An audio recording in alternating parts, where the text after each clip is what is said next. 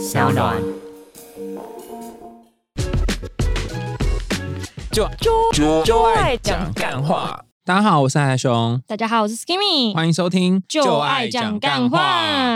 哎，前阵子有一个呃非常重要新闻，是知名 YouTuber 小玉，然后被逮捕。那后来才发现，很多的女性啊，知名的艺人都是这个 Deep Fake，就是把脸挖掉换脸这样的一个受害者。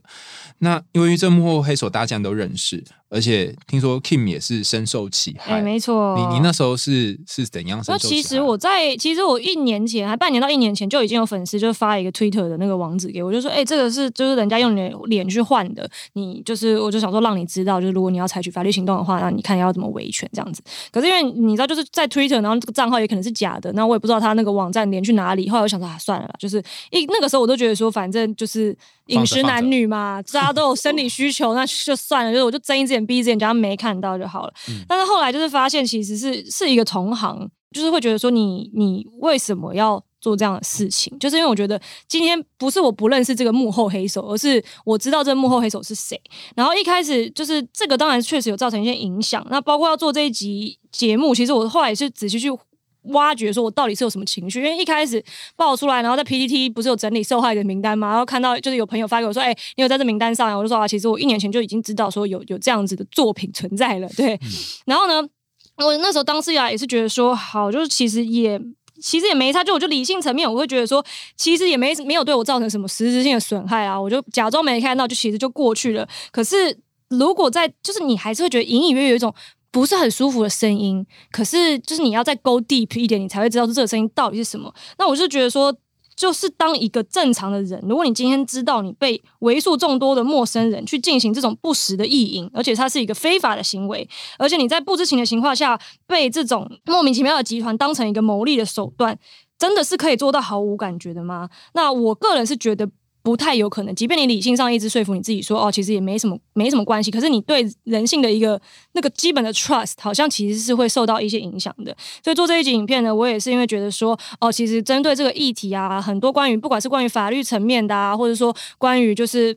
呃，就是各各种层面的都有比较理性的部分，其实都有人谈过，但是比较少人谈的是，当受到这一种网络暴力跟色情暴力的时候，呃，大家的心情、大家的情绪、大家心理健康应该要去怎么去去去梳理。所以今天想要讨论的主要会是偏向心理的这个部分。你刚讲那个，我就有一点感觉，就是说，好像好像一开始你也想睁一只眼闭一只眼，然后后来有人跟你说，哎，你看你也在名单里面呢，然后你说那个怪怪的感觉是。对人失去信任吗？还是什么？我觉得，因为我发现了一个现象，就是我觉得对受害者来说，以我自己来说好了，我觉得比较大的伤害或者说心理影响是会来自于那个发生了直接接触的人，比如说。我自己半年一年前我就觉得还好，因为你不认识，对，我不认识是谁。那我想说就网友嘛，网络上大家就是反正千奇百怪都有。那我也觉得说这大家就随便就各自安好就好。但是开接下来开始会有一些男性熟人跑来跟你说，哎，你也在受害者名单呢，哎，只有红才会被合成啦，恭喜恭喜，或者说什么，哎，现在烂有在疯传这些影片呢，这种这种直接的接触之后，我就会。开始涌起一些比较真实的恶心感、跟愤怒感，还有烦躁感。那你烦躁是你的那些朋友们说了一些话？对，好像是，就是应该是他们看了这些影片，也应该是我会觉得大家对于这件事情的态度为什么会是嬉笑怒骂？而不是，因为像其实我觉得我个人互动起来比较舒服的，像阿迪，因为他其实有开一个群组，就是帮助大家说哦，如果大家有需要一些法律上的协助的话，那他们那边可以去协助，就是处理。因为他们说，他就说哦，因为大家我相信大家如果要再去接触这一些呃证据或者什么的，一定也会很不舒服，所以我想要在。避免二次伤害的情况下，可以把你们这边需要付出的情绪成本减到最低。然后我们这边如果可以先处理一些法律上的咨询的部分，我们就先帮你们处理就好。这个是我觉得比较舒服的，因为他认真的理解到了什么叫做二次伤害，跟什么叫做我每反复观看一次这影片都会受到那种很不舒服的情绪的影响。所以我觉得是有分成这种两类人，一种是完全不理解，甚至是嬉笑怒骂；，另外一种是他可以理解你在经历什么，然后他也想要帮忙的人。嗯，对。但如果你没有想要理解的话，那你至少不要嬉笑怒骂。对，或者是你就是假装没事，你也不要再跟这个人讲说，哎，就是怎样，就是我现在有看到那个影片什么的。我觉得这其实都是于事无补有，我后来看到有很多就是受害者，然后他们就是站出来说我自己是受害者之后，我真的看了眼睛差点瞎，就下面那个留言真是让你就是觉得怎么会有这种留言？比方说有人就会留说。啊，不是只有你受害啦，哈，很多人也有啦，想开一点啦，哈，啊，这种笑笑就好，不用太当真啦，或者换个角度想啊，就是你会这样就表示因为你够正，人家才要合成你呀，好，然后最我听过最差的一一句是什么？连你也被换脸哦，小玉品味也太差了吧？真的是不知道在，哎。就是还随便了，对，就是你你会有一种啊，就是你已经不知道该怎么跟这个人沟通了，那就就大大家天涯一方，各自安好。对，就就是你你不太理解，就是说这些人他们已经受害者，可是还会有这个所谓的贬低受害者的情况，然后甚至会一昧的跟你说啊，这没什么，这没什么了，还好嘛，哈，然后用各种方式安慰你。所以我想要跟呃，就是在听 podcast 的朋友讲一句话，就是如果你是那个不会安慰别人或不知道怎么安慰的人呢？那就闭嘴，真的是这样子。可是有一些人，他觉得自己超会安慰的啊。嗯，就是人家跟他说你就是不要不要讲话了，他说不定都不知道自己错在哪。嗯，因为像我那个跟我说，就是 LINE 现在在疯传这些影片那个朋友，我们就发生了如下对话，就他跟我说 LINE 在疯传这些影片呢，然后我就说那你可以帮我截图吗？嗯，然后他就说，嗯，你是连就是非法传播的你也想要告吗？我就说没有，我现在还不知道我要采取后续的法律行动，我只是觉得说，如果我后面要采取的话，那我自己是不是应该手上先留有一些证据？如果没有证据的话，我要做什么也不能做啊。虽然我现在还不知道会不会做，然后他就说，嗯，可是那个烂群组里面的那些也是我的朋友，什么之类的。然后呢，我就说，我就说，那你那没差，那就算了。然后他就说，我没有啦，我就是问问你，只是想要就是确定你就是情绪不会受到影响。我就说，你对你如果这是你的出发点，那你跑来跟我说赖上面在疯传这些影片，但是你不能帮我截图一些，因为那些都是你的朋友。你觉得这样子会让我的情绪变得更好吗？然后他就说。我说没有啦，那些人其实也不是我的朋友啦。然后我就说这件事情，你就不需要再来跟我讲了，因为你来跟我说你现在看到什么新的资讯，它并不会让我觉得事情过得更好，而且你也没办法提供实质的帮助。我们这件事情就是谁，就大家都不要再提了。然后他就说：“哦，好了，那那个那个沙丘好看吗？”然后我就刚才换换一个，对，然后我就跟他讲说：“我不知道，你去问别人。”哦，所以他说他他他说说不定出发点是好的，他想要安慰你，或者他想要关心你，有可能。可是他不知道他传这个讯息，然后问你的这个动作本身就已经影响。而且因为这个男生本来在我们朋友圈里面的风评，就他不是很尊重女生。然后如果是他觉得有兴趣、觉得漂亮女生，他就是会有一点骚扰的行为。所以我觉得他对我就是我确实有感觉到这样子，所以我后来才很凶的对他，就是跟他讲说你去问别人这样子。哦，等于给他一个软钉子，因为他他其实感觉也没有真的要关心你的，他可能就是想跟我找话题聊之类的，然后就借由这种，他就是可能想要小调情之类的吧，我不知道到底想干嘛，我觉得很恶心。哇，天哪！可是其实我记得好像在这件事情小玉这件事情之前，国外好像就有人在做类似的事情了，是吗？对，嗯，因为其实根据那个。荷兰有一个网络安全新创公司叫做 Sanity AI，它在二零一九年的研究报告呢，就是说全世界的这种 Deep Fake 深度造假的影片中呢，其实有九十六趴都是色情内容，而且呢，它浏览量很大哦，它浏览量其实已经来到了一亿三千四百万次，而且呢，前五大深度造假就是 Deep Fake 的这个色情网站呢，他们的主要内容都是以这些没有同意也不知情的女性的脸来做他们的盈利手段的，而且我问你哦，你觉得当一个人人他看了就是深度造假就 deepfake 的影片之后，这些内容会对他的认知产生影响吗？你是说对看的人还是对看的人观看者？会啊，他可能就会觉得说，哦，那这个人应该就是个 easy 的人，或是这个人应该就是很很很就因为你的影像会进入你的脑袋嘛，然后你的脑袋就会有这个形象啊，所以你原本对这个人认识本来只有他在电视荧幕上或是 YouTube 上面的形象，然后你就会加入这些色情的画面。没错，因为呢，其实有很多网友他。自我辩驳的方式是说，大家都知道是假的，又又不会当真，什么这些上面都有标明。可是其实呢，这个 Stanford 大学呢，它有一个就是叫虚拟人际互动研究所的一个就是研究的 lab，它叫 Virtual Human Interaction Lab。它有一个研究报告，那这个研究报告呢，就叫做深度造假所带来的社会冲击。它里面其实是有去做实验，就是他把一个就是比如说呃政治人物的换脸的影片，然后可能是换脸之后，这个政治人物的脸就在做一些非常荒谬的事情，然后就是给不同的受。视者看。那确实呢，研究结果显示，就是如果他观看过这个政治人物的丑化、矮化的这种 deepfake 的影片，他对于这个政治人物的好感度跟态度，其实都会大幅的劣化。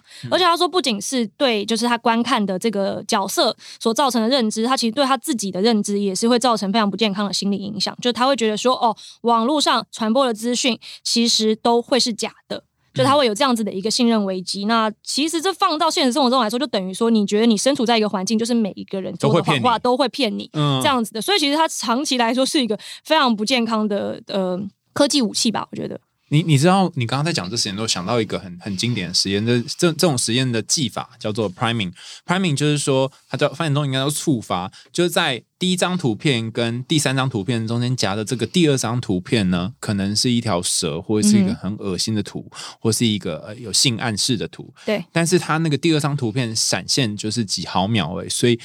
你其实看到，但是你不知道你看到，然后。他就在测试这个中间插的这个图片会不会影响你后续的心情跟状态，发现其实会影响的。嗯，比方说，如果你看到这个受伤的图片，其实你心情是会影响，尽管只是一个几秒的、几毫秒的这个图，然后可能是一只一只手拿一个剪刀在那边剪，嗯，然后或者是一个被撞伤的这个路边血肉模糊的路之类的，只是这样而已。啊然后呃，而且是很很微小几几毫秒这样出现，你还是会记得这个创伤所带来的影响。对，所以。我相信这是会影响很多，然后这件事情也是后来有一个在做这个网络传播的研究，也发现说，哎，网军为什么有用哦？大家都知道网军可能是假的嘛，对不对？可是你要想哦。你在看这些讯息的时候，其实资讯是进到你的脑袋，对。然后你还要有一个大脑判断这个东西是假的，就你刚刚讲那个。而且因为其实就是像刚刚这个 Stanford 大学这个这个虚拟人机互动研究所，它的那个文章里面就有说，其实人脑对于分辨假资讯是非常不擅长的，尤其是图像的资讯。对，嗯，所以你就觉得可应该是真的吧？对，就是即便你理智告诉自己是假的，但是你的那个脑海里面的认知跟你的回忆会告诉你说是真的，你看过，你就看过。哎，可是你刚刚讲到这政治人物例子，我就想到一件事，那我们不是经常会拿政治人物的脸或者讲的话来当梗图吗？那不是一样的意思吗？因为他说的这一个研究所，他主要研究的是影片，因为他说其实图像跟影片是有个差距的，就是就是影片来说，大家倾向于像就是相信说影片拍摄到的东西，在脑海里面的解读，他会。说假设是真的，就是它是以一个假设为真的方式在看待。哦，对对对那梗图的话，假设说你今天让大家都相信说这个政治人物真的讲出这句话，就有点像是你比如说你换脸之后，让这个政治人物真的开口讲这句话，有点是类似的类似的那种效应。那它可能就是确实也会造成类似的程度的损害。哦，原来是这样，所以它等于是呃复合各种知觉，有听觉、有视觉的各方面。啊，我想到另外的研究也是很很经典，就是说呃。他用一个电视机，让你觉得，呃，你前面有一个，电视机荧幕里面呢，就是有一只手。对，那这只手呢，它上面，呃，正在被一个，呃，像是水彩笔一样，这样子，这样子，这样画在你的皮肤上，毛毛这种感觉。然后你你真的手，你自己的手其实是看不到的，嗯哼。然后你会眼睛里面看到是荧幕里面那只手，对。然后当你看到荧幕里面那只手，它上面被这个水彩笔画过，然后开始你会觉得手也毛毛的，对，幻肢，对，就哦怎么有？但是其实你的手并没有，对。所以当这个影片出来的时候，其实你会有好多的好多的感觉，只是你不知道而已。可是可是刚刚是从这受害者的观点嘛，那有一些男生就会说啊，我就敲敲啊，自己这样敲敲爽啊，不行吗？啊，为什么这也会被搞这么大？你你怎么看？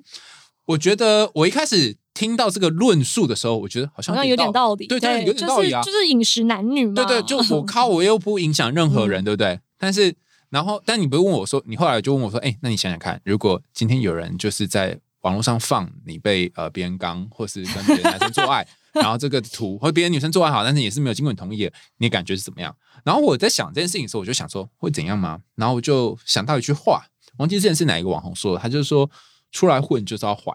也就是说像我们靠近这些平台，然后得到一些收益，所以我们好像欠欠什么社会，所以我们有什么名气，然后我们这名气有好有坏，我们要去承担这个坏的部分。但我后来又想到一些是不对呀，对呀，不对啊，我不是去卖身呐，对啊，就是你的职缺项目里面本来就不包含这一块服务啊。对啊，对，而且我我是觉得说，好，如果你今天他说我只是考考，我又没有就是伤害别人，这句这一句话要成立，那唯一我觉得可能可以发生的状况是，你要么有本事你就脑嗨，不然你就自己技术好到你自己合成你自己想看的东西，但是你做好资料保护，你就是只存在自己的第就你不要去盈利，不要去传传播，嗯你就是。只是自己的艺术创作，然后让自己快乐，这样子我觉得是没有问题的。可是，如果当你今天一旦是未经肖像权所有人同意，然后你去把这东西做成了影片，你还提供给大众看，然后还收钱，那你这个本来就触法啊。哦，对啊。所以今天如果有一个人，他就是自己把你的脸换掉，然后在家里面自己烤烤，然后都不告诉你，然后你也不知道这整件事情，我没差，我真的没差、欸。我觉得那是他自己本身精神领域的事情，我觉得是没有关系的。哦而且因为其实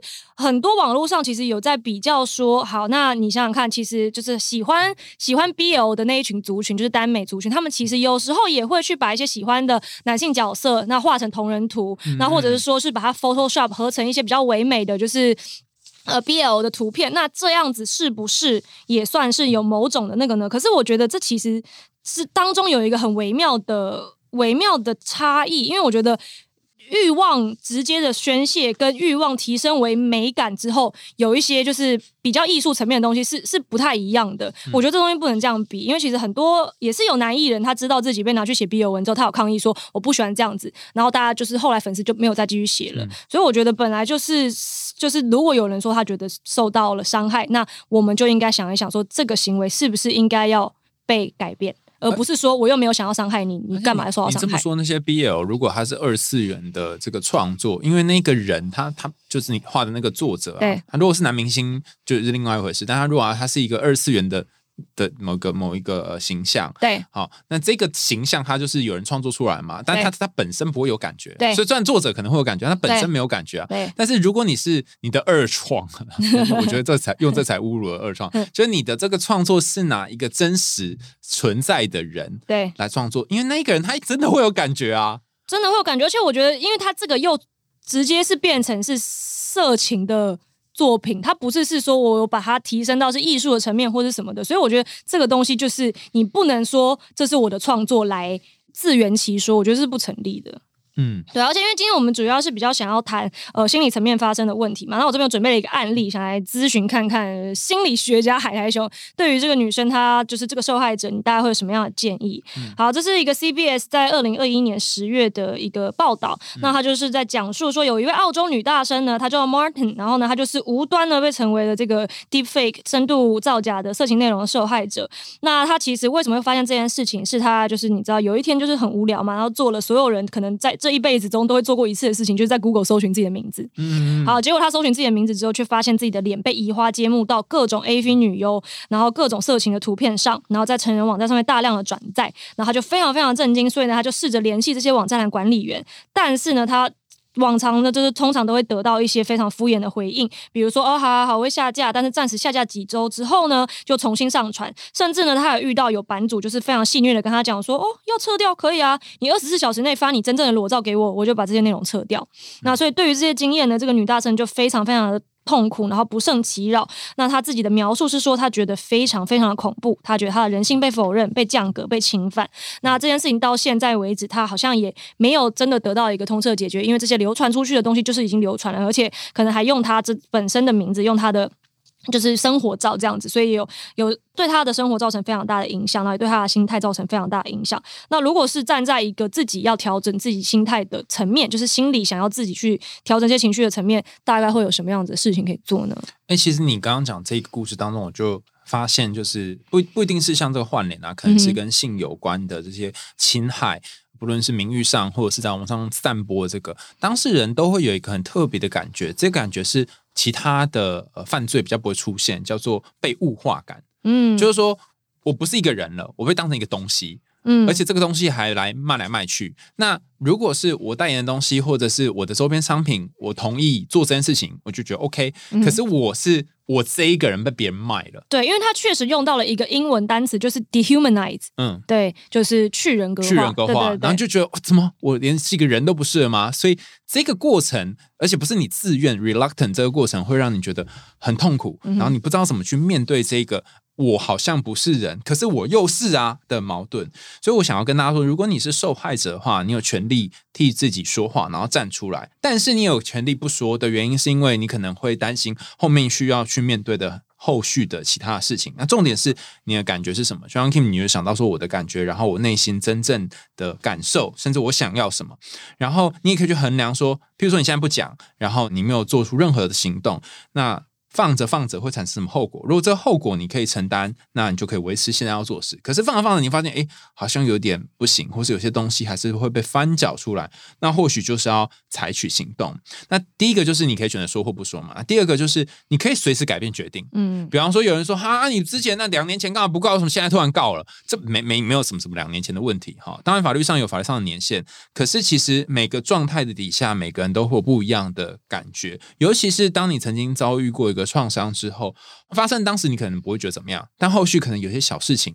然后就突然戳你一下，戳你一下，然后戳戳戳就发现，哎呦，这个真的有有 feel。因为我觉得人是这样的，就是有一些他可能一直以来在生生活中，他处理情绪的惯性就是压抑，嗯，所以当下事情发生的时候，可能想说，哦，理性层面来说，我觉得研判这东西没事，然后这件事情就过了。可是当你真的开始，可能说你变成一个更善于感受自己情绪的人之后，你就会发现这个东西其实有对你造成什么样的损害，那你之后才决定说，哦，我我要替这样子的情绪做一点事情，我觉得都是非常合理的。嗯，所以呃，可能会有人说你前后不一，或者说你反反复复，你怎么一开始觉得没什么，现在又觉得？那就问他说怎样？那你现在长得跟你小时候一模一样，是不是？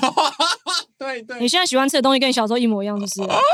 对啊，所以因为人每一秒都在改变嘛，然后你可能之前没有那么敏感，那现在比较比较对自己的状态有多点的觉察，所以我觉得这样也挺好的。嗯。然后之前我有参加一个工作坊，那那个心理师就那个讲师叫做金融，就是那个金金融风暴那个金融，真的是叫这个名字。然后他有提供，就是面临创伤有两个重要的步骤，第一个步骤是降低焦虑。第二个是增加安全感，就你要先让那个焦虑的情绪先减少。比方说，像你刚刚说的，就是呃，有人传讯息给你，那如果他没有要帮忙你，那就算了，宁可他都不要传传给你，不要告诉你任何东西。那呃，所以第一个是要停止铺露在恶意的讯息当中，然后要怎么增加安全感呢？你必须找到可以支持你的人。比方说，像可能是阿弟啊，或者其他人可以愿意帮忙你。那如果那个朋友他要传给你，他也要站在一个帮忙你的角度，比如说帮你收集资料或收集证据等等。然后第三个是，你可以摸着自己的胸口跟自己讲话，可以右手放在胸口，然后感觉一下。哦，确实就是摸胸口这个姿势是有具有安抚性的，对不对？以肢体的那个来说，然后你就可以感觉哦，原来我真正心里面要的是什么，